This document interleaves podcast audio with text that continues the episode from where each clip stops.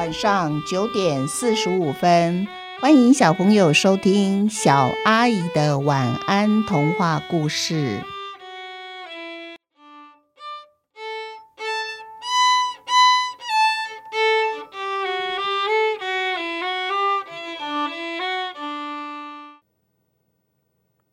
小草上集。小草对于自己一生的绿啊，他觉得非常非常的光荣。因为现代啊，很多人都近视，诶三 C 产品看太多了，于是就有许多保健专家说，如果啊，我们眼睛一直盯着某一个三 C 产品看，盯太久了，眼睛会太疲劳，所以我们每隔三十分钟、四十分钟就要让自己的眼睛休息。那休息的时候呢，最好常常看看绿色的植物，还有看很远的地方。所以小草对于自己呀，能够帮助人类预防近视啊，他觉得自己好有价值哦。那在小草的身边呢，有着许多的小野花。小野花长大了，它们会开花。不同的野花会开出属于自己的颜色还有形状的花。当这些野花聚集在一起的时候呢，就成了一片五颜六色的花海。小草常常看着身边的野花，看呆了。他觉得哇，真是美丽呀！小草心里想：造物者真是很公平哦。他给野花美丽的优点，那也给小草助人的能力。这一天早上，太阳刚刚升起来不久，小草周围的小野花一睡醒啊，他们就开始比赛，今天谁最美？它们争相展现最美丽的姿态，散发迷人的花香。蝴蝶呀，大老远闻到野花的香气，它们就被野花的花香给吸引过来了。蝴蝶先跟野花说声早安，那野花也点点头的跟蝴蝶说早啊。那蝴蝶就把它长长的吸管伸进花朵里，开始吸吮着甜花蜜。吸饱以后的蝴蝶，通常它会暂时停留在花朵上，因为它要讲故事给小野花听。谢谢野花让它吸花蜜。蝴蝶因为到处吸花蜜的原因呢，所以它趣事妙闻也就见得多喽。加上蝴蝶讲起话来，声音细细柔柔的，一旁啊小草就免费跟着听故事哦。小草听得如痴如醉。不过啊，这一天的故事，小草听了，心情非常的低落。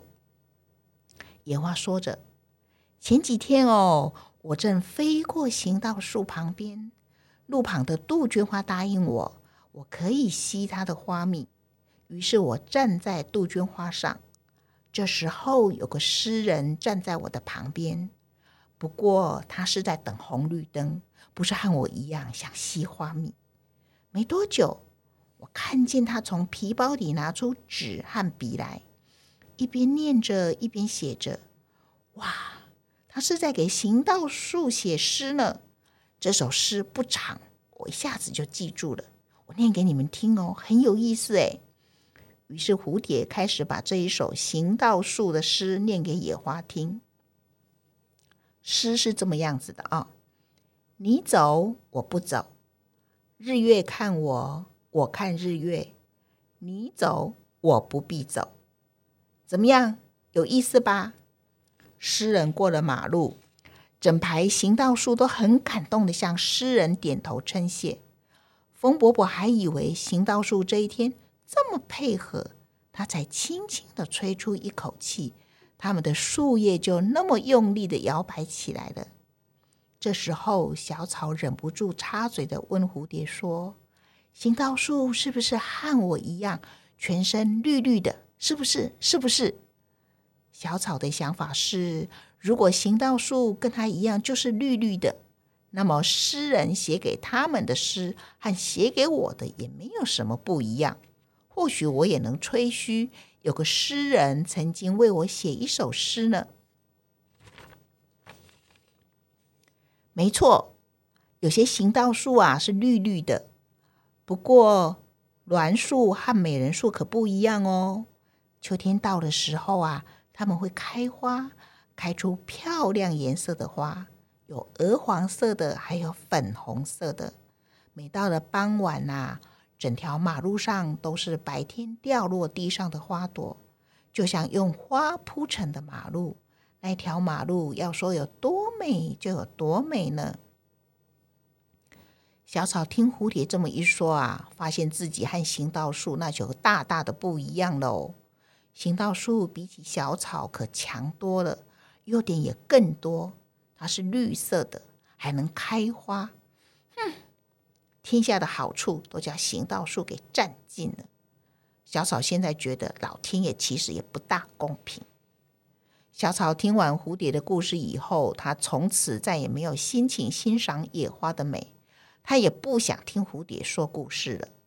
每天每天，他总是很自卑的垂头站着，谁也不想理会。我们一起想一想，小朋友，你们知道《行道树》这首诗是哪个诗人的作品吗？可以跟爸爸妈妈一起查一下。不过啊，以前我们听了这首，听了诗人告诉我们他写的这首诗的时候。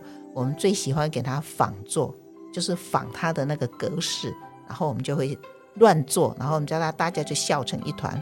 比如我可能就会说：“你洗我不洗，碗盘看我，我看碗盘；你洗我不必洗。”这时候我就可能是嗯，对女儿说：“你去洗碗，我不用洗哈。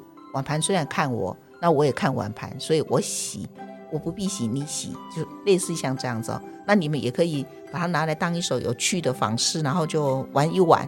我觉得有时候我们写诗不知道怎么写，其实写诗很难哦。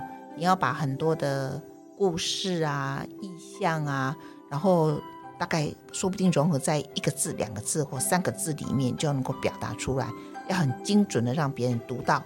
心里能够想象那个画面，就那么几个字哎，所以我觉得写诗很难。那通常以前我有请这个诗人到到我女儿那时候念书的小学里面去给老师还有家长们上课。那他诗人会建议我们可以写，其实可以从仿诗开始写起，就是仿某一个诗人写的一首诗。但是他当然那个那仿诗不能拿去发表，我们就是当成作业一样。然后，当我们熟悉怎么写诗之后，我们就可以把自己的诗，然后自己心里想要写的东西呢，变成一首真正属于自己的创作品了。好，今天的故事就到这边结束。祝小朋友有一个甜蜜的梦，晚安。